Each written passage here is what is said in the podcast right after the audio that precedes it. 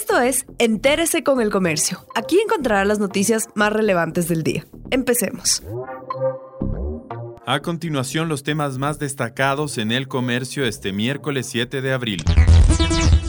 La economía nacional aún no se recupera. El Fondo Monetario Internacional revisó a la baja la proyección de crecimiento para la economía del Ecuador en el 2021. El organismo pronosticó que el Producto Interno Bruto crecerá 2,5%, una cifra menor a la prevista en diciembre pasado, cuando había calculado un crecimiento del 4,8%. La cifra refleja un primer trimestre marcado por una reducción de los ingresos petroleros, escaso financiamiento y una lenta recuperación de los tributos empujada por el impuesto a la renta. El cobro del IVA, en cambio, aún no alcanza los niveles del 2019 libre movilidad en el día de las elecciones. Este fin de semana habrá libre movilidad para permitir que los ciudadanos puedan acercarse a los recintos en la segunda vuelta de las elecciones generales. El operativo de seguridad para el balotaje del domingo se presentó ayer en las instalaciones del ECU 911 de Quito. Juan Zapata, presidente del Comité de Operaciones de Emergencia Nacional, precisó que las restricciones del estado de excepción focalizado en ocho provincias ante el incremento de casos de COVID-19 terminan a las 20 23 horas con 59 minutos de este viernes.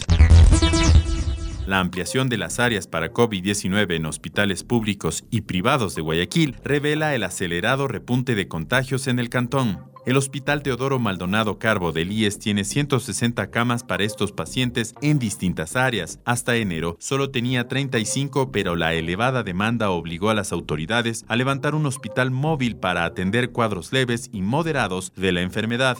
En Guayaquil las camas UCI para coronavirus están al 100%. El Hospital Luis Bernaza de la Junta de Beneficencia tiene 89 camas en áreas críticas y 70 están ocupadas por pacientes con COVID bajo ventilación mecánica el proceso de entrega de las 15 estaciones del metro está en marcha. Las primeras paradas que recibirá el municipio serán Iñaquito y Jipijapa, ambas ubicadas en el norte. La recta final de la obra de infraestructura más grande de la ciudad se inició el pasado 31 de marzo. Andrea Flores, gerenta del metro, indicó que así comenzó el proceso de entrega y recepción y se espera que concluya el 18 de octubre de este año. La construcción de esta importante obra arrancó en enero del 2013.